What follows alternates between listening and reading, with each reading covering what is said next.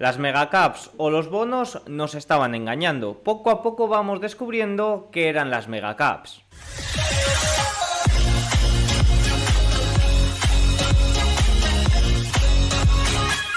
Muy buenas a todos y bienvenidos un día más al canal. Hoy es lunes 10 de julio de 2023. En estos momentos son las 21.10 hora española, 15.10 horario ET. El día de hoy ha sido un día bastante aburrido en el mercado de valores mundial, podríamos decir, con pocos datos relevantes, con muchos comentarios por parte de los miembros de la Fed, de la Fed que no han dicho tampoco mucho y con un movimiento bastante claro. Las megacaps han corregido bastante, el Russell 2000, es decir, las small caps han tenido un buen comportamiento y los rendimientos, el rendimiento de los bonos y el dólar han corregido ese día eh, han corregido el movimiento tan fuerte que llevaron hasta el jueves de la semana pasada. Así que bueno, dicho esto, vamos a ir comentando dato por dato. Vamos a empezar con datos importantes eh, de China. Luego siempre tenemos gráficos muy relevantes y tenemos un gráfico especialmente importante. Os pediría que os quedarais hasta la parte de los gráficos porque hay un gráfico eh, del rendimiento del bono a dos años que ya lo hemos comentado mucho por aquí, pero que nos lo ha comentado Bank of America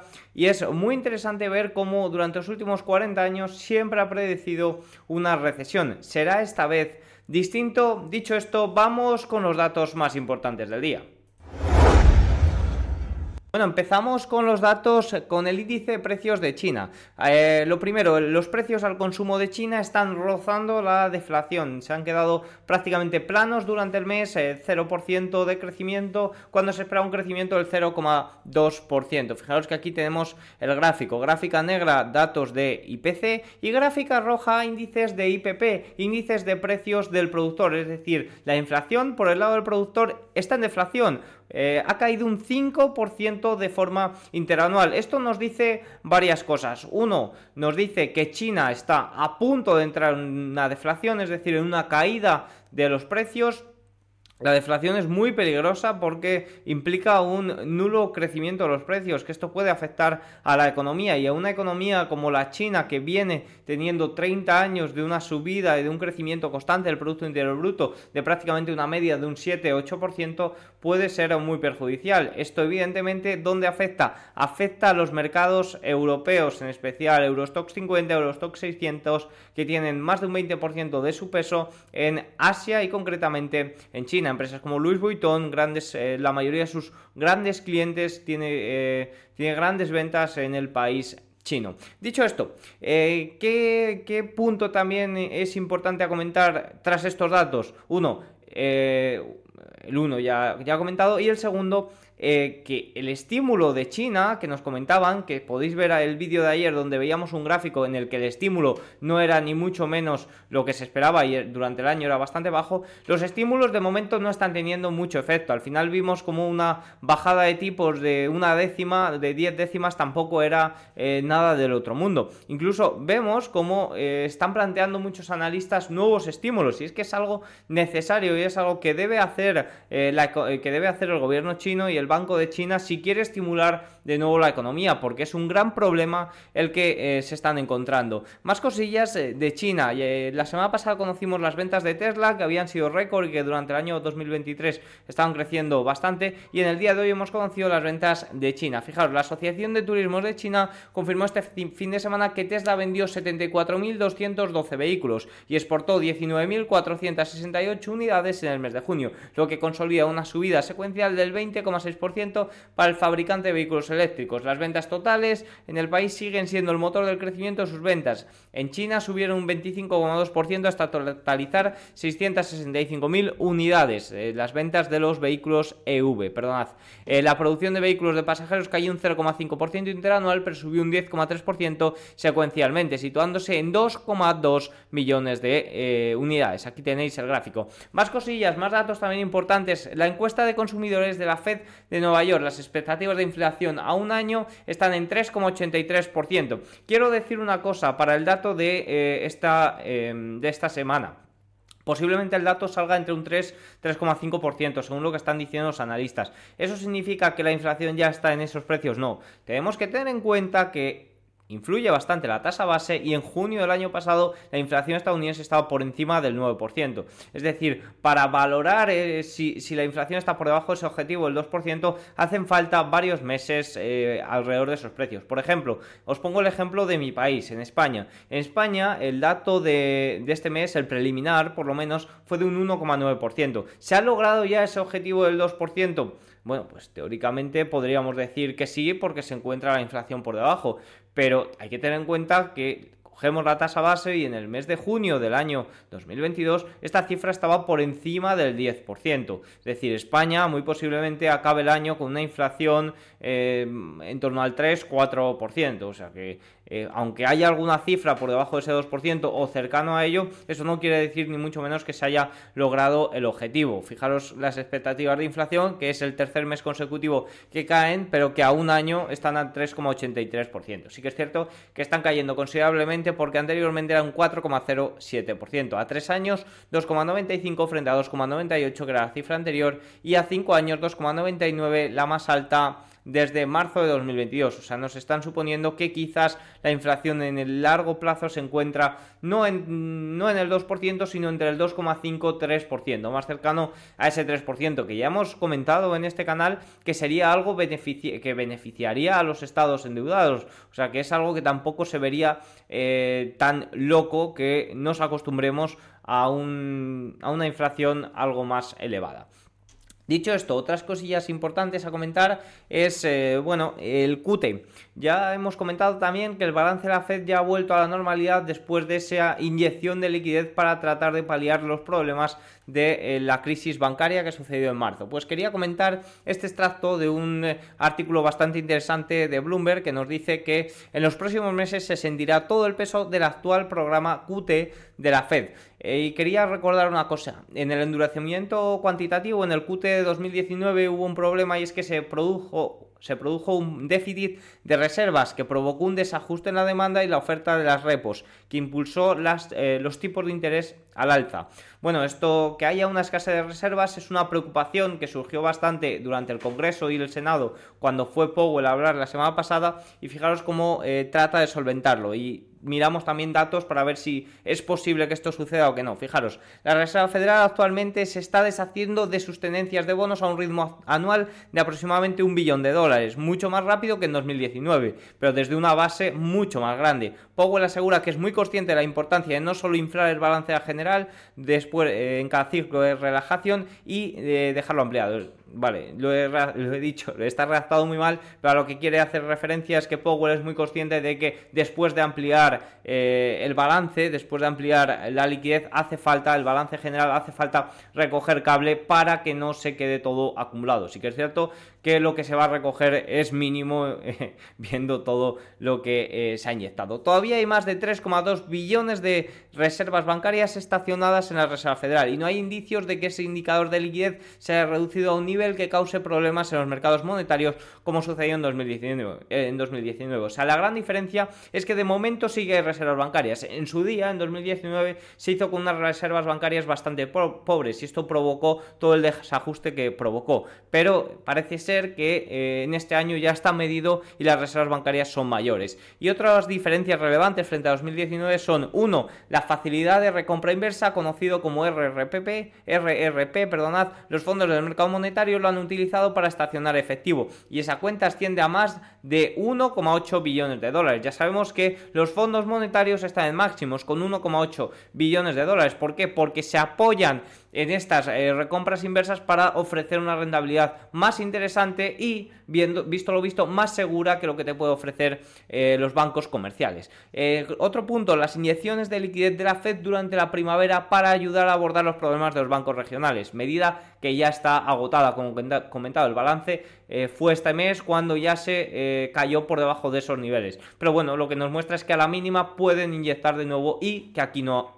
pase nada. Y gráfico y punto número 3 el límite a la venta de letras del tesoro que eliminan la liquidez mientras estaba limitado por el eh, enfrentamiento del límite de deuda. Todo el ruido del techo de deuda que también eh, parece que está ya acabado, aunque estamos pagando las consecuencias. ¿Y qué consecuencias? Que un QT que debería de llevar ya un tiempo eh, en acción, pues debido a que ha habido que inyectar liquidez y todo el ruido por el techo de deuda, el ruido y actos, que como vemos hay actos, pues han afectado a que esto se retrase y empiece a afectar quizás en los próximos meses, que también son muy importantes porque sabéis que octubre se reinician los préstamos estudiantiles y eh, el ahorro de los estadounidenses, vamos a ver ahora un gráfico muy interesante que es que parece que se está agotando. Dicho esto, vamos a ello, vamos a los gráficos más importantes del día. Número 1. La gran diferencia entre los bonos a 10 años y el Nasdaq han dejado de importar. Vale, este no es el gráfico. Han dejado de importar los tipos para grandes tecnológicas. Lo dudo. Ok, este no es el, gráfico, pero eh, lo que quería comentar es que la diferencia, que ya habéis visto varios gráficos, entre el Nasdaq y la rentabilidad del bono a 10 años. De hecho, en edición aparecerá ahí y podréis ver. Gráfico número 2. El tanto por ciento de miembros que hacen nuevos máximos de 52 semanas no mejora por el momento. La amplitud sigue bastante estrecha, por más que veamos como estos últimos dos días subir al Russell 2000. Ya vemos como si nos vamos al performance durante la última semana, me atrevería a decir, las megacaps siguen liderando. Fijaros, un mes a la vista lideran las megacaps. En el día de hoy sí que están liderando las nano y las small caps, pero a un mes las megacaps siguen liderando el mercado. Eh, en los próximos dos años estimamos que Threads, el Twitter killer de Meta, podría alcanzar potencialmente cerca de las 200 eh, millones eh, de usuarios. 10% de penetración, cerca de los 240 millones de usuarios que Twitter tenía al momento de su adquisición y genera 8 billones en ingresos anuales. Threads ha superado en el día de hoy, en la madrugada de hoy, los 100 millones de usuarios. Se convierte, por tanto, en la plataforma, en la compañía, en, eh, sí, en la aplicación que más pronto lo logra. El que lo había logrado más pronto era ChatGPT en dos meses. Threads no ha necesitado ni cinco días. También hay que tener en cuenta, y estos datos son muy importantes, que está relacionado con Instagram y que tú a la hora de entrar puedes seguir a todos tus seguidores de Instagram. Esto evidentemente favorece mucho todo esto porque es una aplicación que no sale de nuevas, como por ejemplo pudo ser ChatGPT, sino que está ligado a otra. La relación eh, Nasdaq eh, Russell 2000, bueno, los ETFs Q y IWM han realizado el tercer retroceso en máximos recientes. Ya sabéis que la diferencia estaba en máximos y que, bueno, pues parece que eh, quería recoger cable, el Russell 2000 o las small caps querían subir, querían coger fuerza de nuevo y parece que viendo los gráficos y viendo también un poco el panorama, las big caps, las mega caps, las que lideran el Nasdaq 100 pueden corregir. Más puntos importantes. Este es un gráfico muy importante. Fijaros, desde 1980 los picos en los rendimientos estadounidenses a dos años siempre han ido seguidos de un evento de aversión al riesgo durante el año siguiente, más o menos. ¿Qué nos muestra este gráfico? Nos muestra que siempre que ha habido un pico tan fuerte del rendimiento a dos años, recordemos que el jueves se volvió a superar el 5% y ha sido varias eh, en varias ocasiones durante el último año. Fijaros, el rendimiento a dos años que se encuentra por encima del 5, se encontró por encima del 5% el viernes, también se encontró por encima del 5% en marzo y aquí ya, ya comentaban muchos analistas como Harness, se puede romper algo y efectivamente ahí fue cuando se rompió, cuando también se llegó al 4% el rendimiento a 10 años, pues siempre que ha sucedido esto, de en los últimos 40 años siempre ha habido una recesión. Fijaros como eh, marca como azul un evento recesivo y ensombreado el rendimiento a dos años. Siempre que ha habido un pico, generalmente luego ha habido una recesión. Generalmente suele haber entre unos eh, siete meses de media entre el pico más alto del rendimiento a dos años y el evento recesivo. Más comentarios importantes. Los elevados tipos hipotecarios se han visto contrarrestados por una demanda de vivienda todavía elevada. Así que la demanda sigue siendo alta y los precios son bastante estables. Este gráfico, que ya lo hemos comentado en varias ocasiones, la vivienda y por qué se mantiene tanta demanda, eh, se mantienen los precios tan, tan altos, no es tanto porque la demanda siga siendo elevada, sino porque hay muy poca oferta y las personas que quieren cambiar de vivienda no lo hacen porque tienen que coger una hipoteca más cara. Yo tengo una hipoteca al 5%, no voy a vender mi casa porque me guste aquella para cogerme una hipoteca del 7% en estos momentos. Eso es algo que está ocurriendo.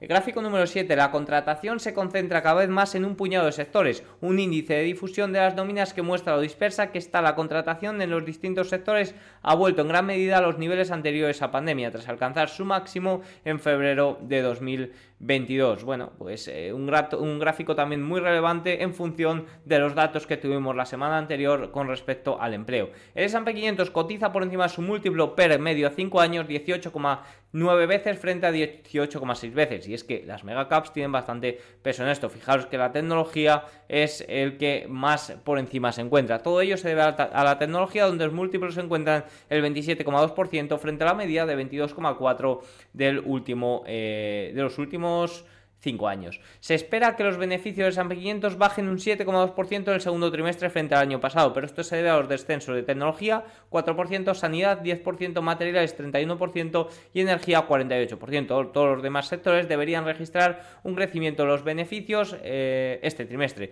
Recuerden cómo funcionan las estimaciones en los trimestres. Los sectores y las compañías que tienen unas estimaciones más bajas son las que más posibilidades tienen de sorprender al alza y las que tienen unas estimaciones más altas son también las que eh, más va a afectar una sorpresa o una ligera sorpresa a la baja. O sea que esto hay que tenerlo muy en cuenta y así es como funcionan en estos momentos los eh, resultados y los earnings. Gráfico número 10. La tecnología del comercio minorista representa un asombroso 43% del total de despidos de 2023. No sé si recuerdan que yo he puesto varias gráficas en Twitter de eh, una web que registraba los despidos dentro de las tecnológicas y veíamos cómo se hacía récord tras récord en, a finales de 2022 inicios de 2023. Pero en cambio, el empleo tampoco, en los datos generales de empleo tampoco había mucho peso. Y es que si vemos las eh, nóminas BLS, las nóminas no agrícolas, el 60.000 60 empleos de 209.000 son del Estado. Evidentemente, ahí no se puede representar si hay tanto, eh, tanta influencia del Estado.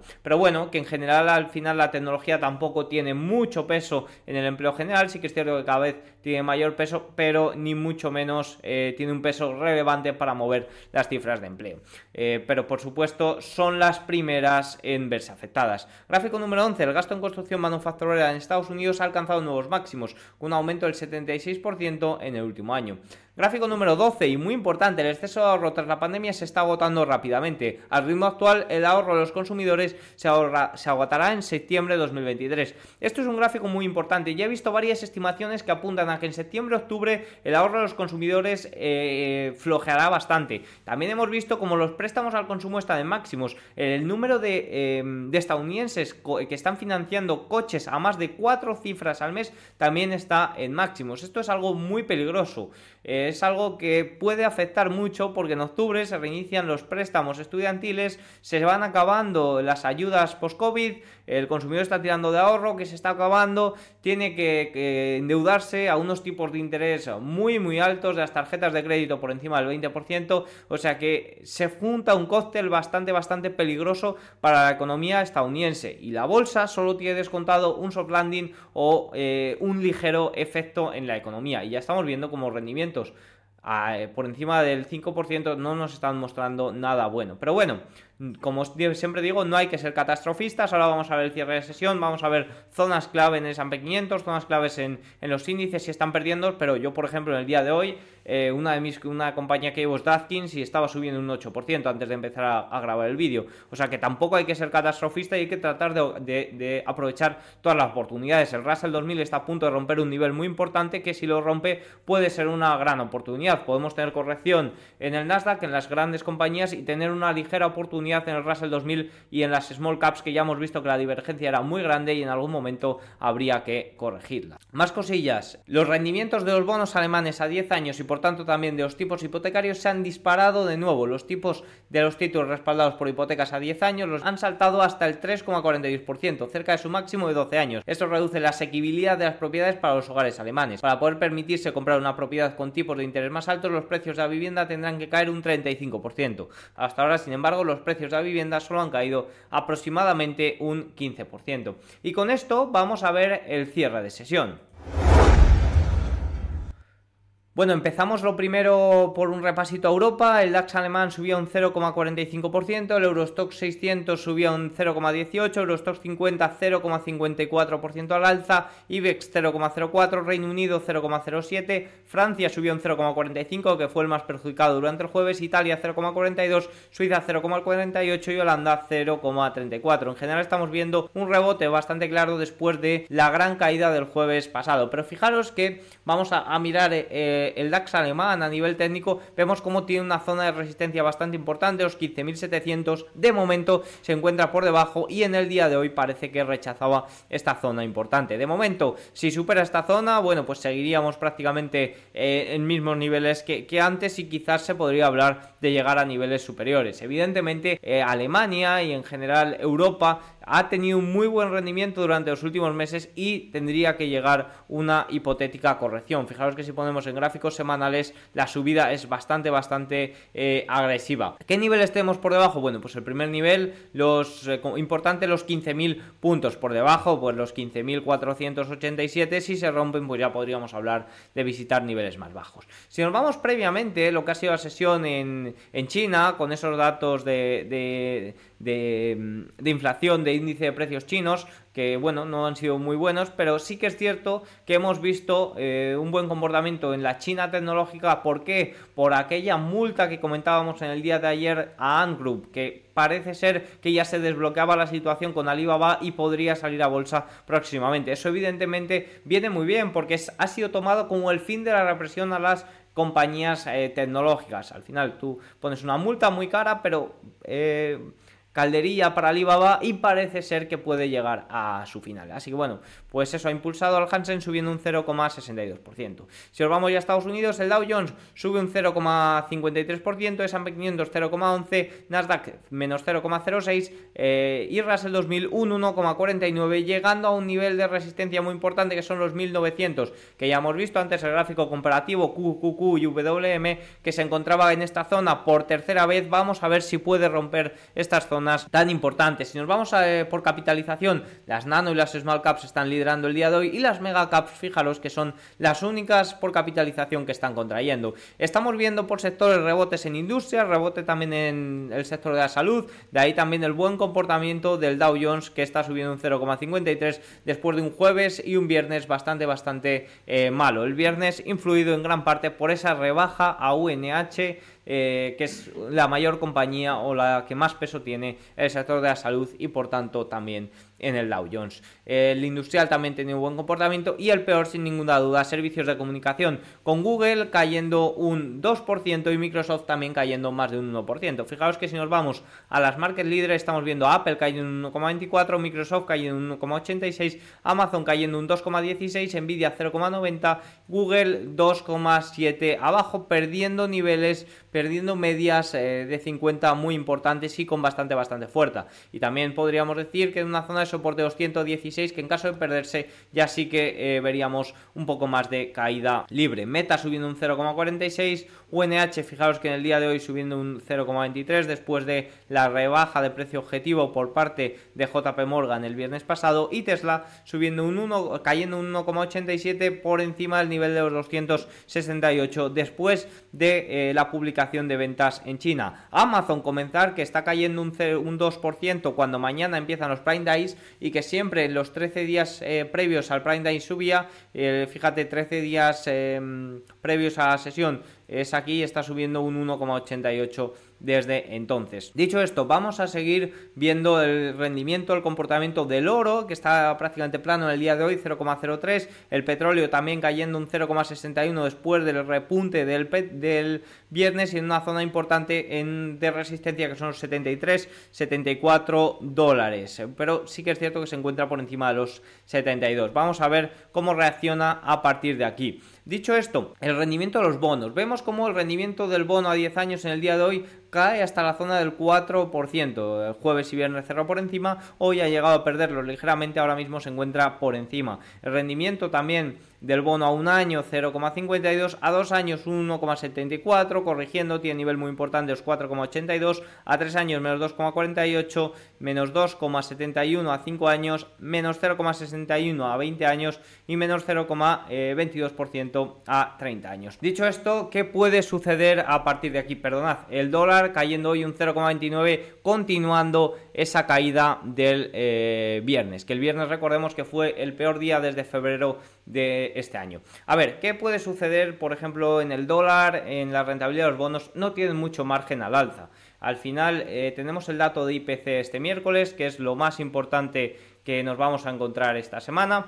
Hay que tener en cuenta que las sorpresas al alza... Eh, están muy descontadas. O sea, ahora mismo la probabilidad de subidas de tipos, vamos a verlo, son de... Las probabilidades de subidas de tipos en julio son del 92,4%. Las probabilidades de que los tipos estén más, más por encima, es decir, que no bajen eh, para finales de año, son de un 88%. A lo que quiero decir es que para el dato de IPC que se espera entre un 3 y un 3,5%, si sale ligeramente por encima no va a haber mucha sorpresa. Ya se estima que se van a subir tipos. En el día de hoy también han salido funcionarios comentando la, misma situación. Es decir, las únicas sorpresas que afectarían al mercado es echarle un dato de IPC eh, extremadamente bajo. Ahí es cuando sí que puede haber sorpresas. Y eso evidentemente sería bajista para el dólar y bajista para los rendimientos. Eh, los rendimientos de los bonos, que como digo, no tienen mucho margen al alza, sería algo raro que sucediese, pero en estos momentos los bonos no tienen ya tanto margen al alza y la, corrección del día de hoy la comentaba en el vídeo del sábado de, que, estaba, que explicaba la caída del dólar y es que no hay mucho margen eh, por encima. Dicho esto, pues seguiremos monitorizando el mercado y viendo cómo se comporta. Tienen todos los datos, si les gusta el vídeo like, suscríbanse y nos vemos mañana. Chao.